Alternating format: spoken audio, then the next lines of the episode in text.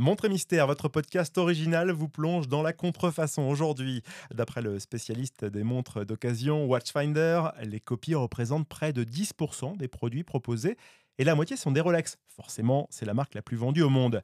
Bonjour et bienvenue dans Montrez Mystère, je suis Guillaume Lariche, journaliste en compagnie d'Alexandre Bouchard, vendeur d'élite de montres de luxe. Alors Alexandre, d'après l'OCDE, le marché des fausses montres représente plus de 3 milliards d'euros par an.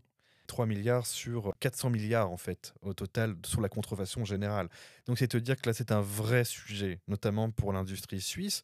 Il euh, faut savoir que eux, euh, ils sont à peu près à 37 milliards en rien qu'en chiffre d'affaires, euh, tu vois, en mode normal, et, on peut estimer même à 70 milliards pour le, le marché de la seconde main. Donc, si tu veux, un impact pareil, c'est avant tout un signal d'alarme de savoir qu'ils sont la cible en fait de voleurs, c'est ce que c'est, parce que derrière, c'est du vol de technologie, c'est du vol de propriété intellectuelle, c'est du vol de marque. Et puis, en fait, il y a toute une industrie qui s'est construite. C'est-à-dire que c'est même, j'ai envie de te dire, c'est un problème national. Tu vois, la Suisse, ce sont des vallées. tout l'ouest de la Suisse, donc par exemple la vallée de Joux, tu vas avoir le niveau de Neuchâtel, tel canton de Genève. derrière, il y a beaucoup de gens, en fait, qui dépendent de cette industrie-là. Tu vois, du marketing, aussi bien des, ce qu'on appelle les fabricants d'ébauche, hein, c'est ceux qui apportent les, pièces détachées. Même tout cela, en fait, est victime de cette contrefaçon-là. Donc, c'est du vol, en fait, de la valeur ajoutée. Alors sur ces milliards de contrefaçons, plus de 350 millions d'euros sont imputables à un jeune Français qui s'est fait rattraper par la justice. Il faut dire que d'étaler sa richesse comme sa Lamborghini à 600 000 euros sur Snapchat, ça n'est pas vraiment passé inaperçu. Julien V, faussaire niçois, est aujourd'hui à Fleury-Mérogis. Oui, alors ça c'était la, nouvelle euh, qui, est sortie. On a eu en fait... Alors c'est pas le premier, mais c'est quelqu'un qui, celui-là c'est du gros poisson parce que ce, cette personne-là, en fait, a vendu donc en fait des, fausses montres hein, de contrefaçon. Il a utilisé un procédé astucieux hein, qu'on appelle la doublette, c'est-à-dire que tu vois chaque numéro de, de chaque montre a un numéro de série. Voilà, et en fait, il a simplement doublé. C'est-à-dire que, imaginons, ça se termine par 0,1. Il a créé une montre qui s'appelait aussi 0,1. Donc la vraie avait un pendant en faux. Et en fait, il les a vendus à, pas cher du tout, puisqu'en fait, le total simplement de son, de son méfait hein, pour lui, c'est 3 millions d'euros. Alors, il a dit qu'il avait fait simplement 12 000 ventes au total. Alors, il y a une personne qui est son ennemi, parce qu'il faut lire l'article de, de Nice Matin, qui est, très intéressant, qui est très drôle. Il a un ennemi, c'est celui qui, qui, a permis en fait de, de le retrouver, qui estime qu'il a vendu pour 50 000 montres. Donc voilà, je vous invite à, regarder l'histoire. Euh, c'est, on va dire que c'est très intéressant. Et ce monsieur-là, donc, a, si tu veux, a eu un impact. Voilà, il s'est fait 3 millions d'euros euh, dans sa poche à partir de la Thaïlande. Mais derrière, euh, le préjudice, c'est 350 millions d'euros.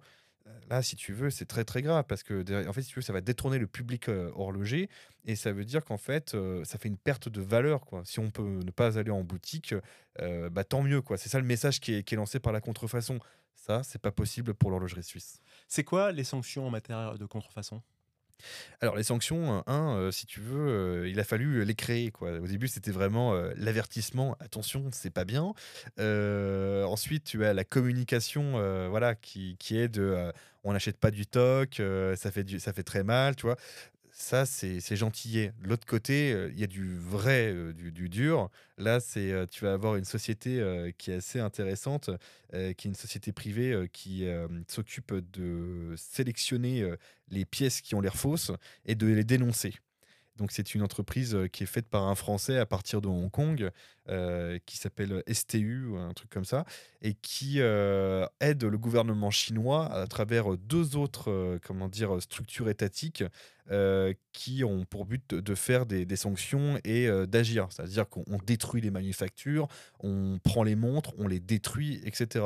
Alors il faut savoir, c'est que pour travailler avec la société privée, qui est un auxiliaire et reconnu par l'entreprise chinoise, parce qu'en fait, elle, est, elle aide euh, elle est très favorable parce qu'il ne faut pas oublier, c'est que si tu achètes de la contrefaçon chinoise, c'est du manque à gagner euh, pour l'État chinois. Il n'y a pas la TVA euh, qui, est, payée. Et ça, c'est un véritable problème, sachant qu'en plus, les Chinois ont remonté leur taux de douane. Voilà. Donc, si tu veux, il y a un véritable manque à gagner. Et d'avoir des productions parasites comme ça, ça n'est pas possible. Alors, il y a plusieurs niveaux de contrefaçon. Hein. Oui, alors euh, tu vas avoir euh, de la contrefaçon euh, tout simple, petite montre à pile plastique, mais si tu veux, c'est une stratégie de volume, quoi. C'est prendre, je sais pas, de, de la Casio, de la G-Shock, de la Citizen, voilà. Ça paraît bête comme ça, mais il y a des gens qui sont prêts à acheter, hein. Faut pas, faut pas se mettre, en fait, faut pas regarder avec son propre pouvoir d'achat, faut regarder avec le pouvoir d'achat général, quoi. Faut regarder des pays, j'invente, hein, je te dis ça comme ça, mais l'Inde, la Thaïlande, tu vois, les Philippines, même l'Afrique, tu vois, ou l'Amérique du Sud. Les gens n'ont pas les moyens, tu veux, d'acheter les, la- les marques comme elles donc elles vont acheter chinois et elles en sont très contents. Donc ça, c'est les montres à piles. Après, on va monter avec euh, des copies de mécanismes automatiques. Donc par exemple, tu vas avoir euh, le célèbre ca- calibre ETA, voilà, qui est un calibre les plus connus au monde. Bon, il a été euh, copié maintes fois, mais derrière, ça rentre en, comment dire, en concurrence avec la production normale. Et puis après, tu vas avoir la production de luxe, où là, carrément, tu vas avoir euh, de la Rolex, de la Patek Philippe qui est copiée. Et là, il y a un véritable problème, c'est que la qualité, euh, parfois, surpasse celle des producteurs. Ah, Comment c'est possible?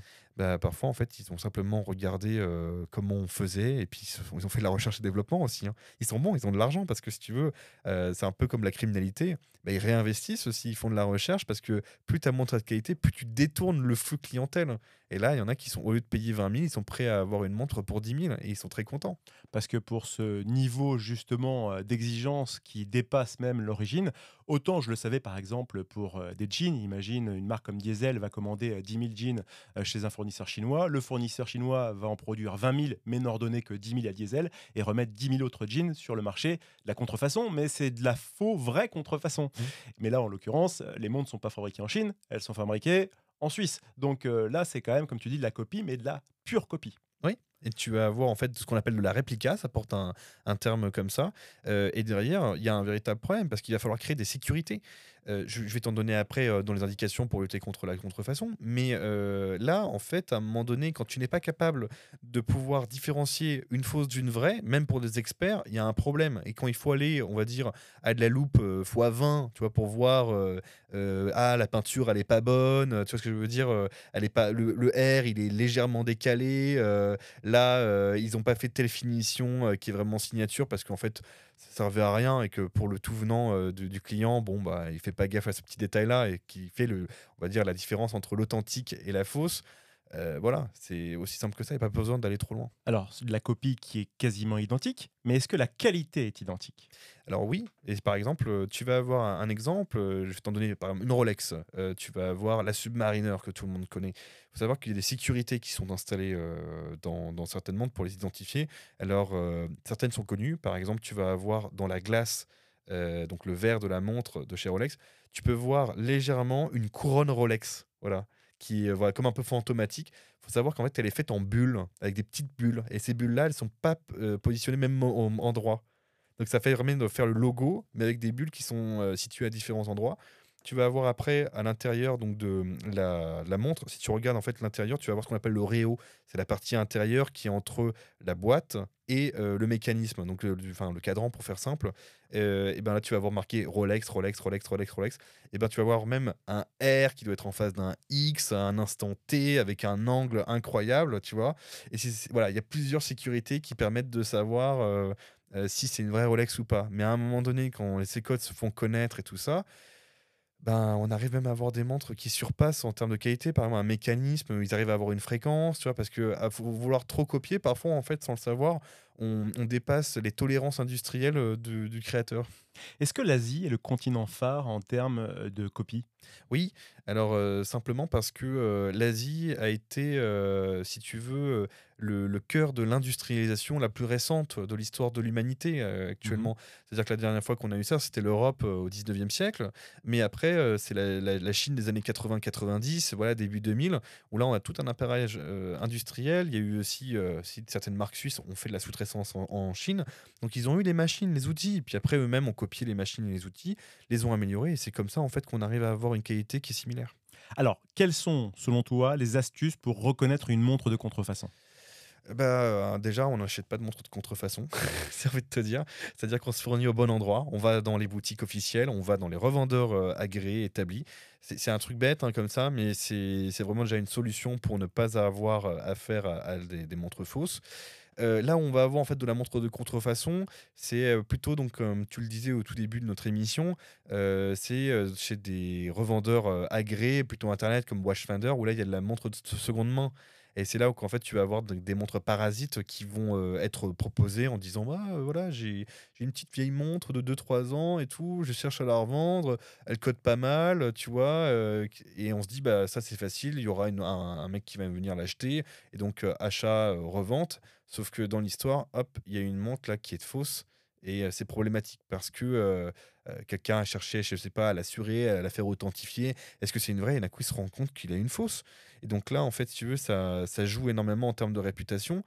Donc pour pouvoir euh, faire cela, tu as même eu une sécurité qui a été créée par Rolex, parce que Rolex fait à peu près du 1 million de montres en production chaque année, où en fait ils ont créé un certificat spécial euh, pour euh, les montres de seconde main Rolex. Donc ils ont vraiment repris le contrôle de ce marché qui était un peu sauvage de la seconde main, pour dire que désormais, si vous voulez que votre montre de seconde main soit bien certifiée pour la revente, pour garantir en tout cas la confiance dans l'achat-revente, la montre doit passer par un organisme agréé Rolex, etc., euh, entre des mains. Quoi. Derrière, il y a un nouveau tampon euh, de sécurité. Alors, on parlait des astuces pour reconnaître euh, justement une montre de contrefaçon. On aurait pu évoquer le prix, l'orthographe, la police, le verre, le poids, le son du mouvement aussi, puis les photos hein, qui, sont, qui sont avec.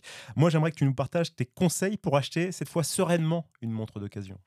Bah, la montre d'occasion, déjà, il faut être connaisseur. C'est-à-dire que quand tu fais un achat, c'est c'est très simple.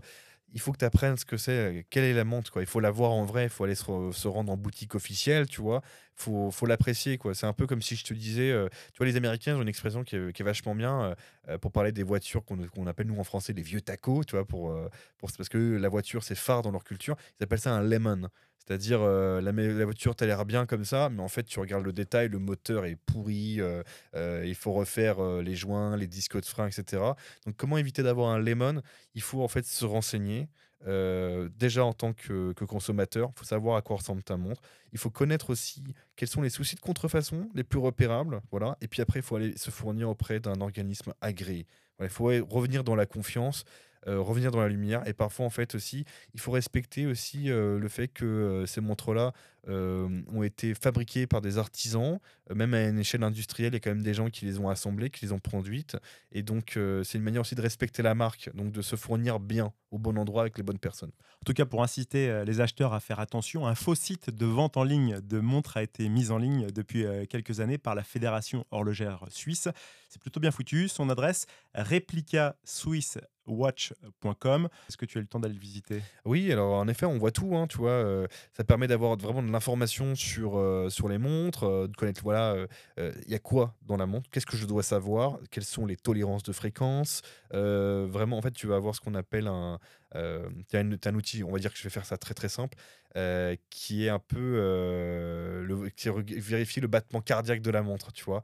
Et on connaît en fait les tolérances de la montre, tu vois? Si ça sort en dehors de. Voilà, quand je dis par de tolérance, c'est que la montre peut eng- engranger un retard ou une avance. Parfois, c'est connu, voilà, ça peut être plus 4, moins 4. Je te donne un chiffre comme ça au hasard, mais c'est le genre d'idée, voilà, ça peut gagner du temps comme en perdre. Si derrière la montre euh, prend 30 secondes en retard ou 30 secondes en avance, alors qu'elle est neuve, il y a un grand- et que c'est pas du tout le, c'est-à-dire ce qui est attendu du calibre, là tu peux te poser des, questions et là tu peux dire est-ce qu'il y a un début de contrefaçon ou pas? Si tu l'as acheté on va dire sur un site euh, ou à un gars qui n'était pas forcément euh, très très euh, clair ou d'autres choses. Euh, en, voilà, en général, la contrefaçon, ce, qui est, ce qui est bien avec, euh, c'est bien, c'est que quand elle punit, elle punit très très bien l'acheteur. Alors, on arrive à la fin de notre émission. Est-ce qu'il y a encore une chose à savoir? Euh, oui, euh, si tu veux, euh, la contrefaçon, c'est devenu un véritable sujet aujourd'hui parce que en fait, le marché ne fait que grossir, grossir, grossir. Donc, tant mieux hein, pour l'industrie horlogère normale, hein, celle qui est régulière. En revanche, la contrefaçon attaque tout. Parce que même, tu vois, une marque comme Richard Mille, qui est rentrée, voilà, qui a 20 ans, à peu près un peu plus de 20 ans maintenant, bon, il y a des copies, euh, il y en a eu plein qui sont sorties, quoi. Donc, désormais, euh, euh, les gens, en fait, n'hésitent pas à... Il n'y a plus de limite, n'hésitent pas, en fait, à acheter ces montres-là.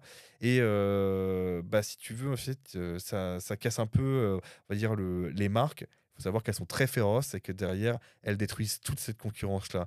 Elles font appel à des, j'ai envie de te dire presque des agents secrets, des gars qui vont dans les villes, qui il y a des mouchards, il y a tout un monde de l'enquête qui est hyper discret, voilà, pour détruire. Donc, j'ai confiance, moi, dans, dans cet univers-là. C'est-à-dire que même si la contrefaçon est présente, tu vois, et porte atteint, les sanctions seront là et, euh, et ça va se payer euh, à certains moments. C'est-à-dire qu'en Chine, euh, dis-toi que la contrefaçon, en face, euh, est-ce que tu as envie de lutter contre le Parti communiste? Je ne le crois pas. Montre et mystère sur la contrefaçon, c'est fini pour aujourd'hui. Après les montres Tic Tac Toc, nous nous intéresserons aux rappeurs qui ne le sont pas en toc. De Tupac à Jay-Z en passant par euh, Pharrell Williams, tous brillent avec de belles montres au poignet. Signe extérieur de réussite, mais pas forcément toujours de style. Euh, C'était Alexandre Bouchard et Guillaume Lariche. Si cet épisode vous a intéressé ou au contraire déplu, dites-nous pourquoi en nous écrivant sur l'Instagram ou le TikTok de Montre et Mystère. On compte sur vous pour vos retours. À bientôt!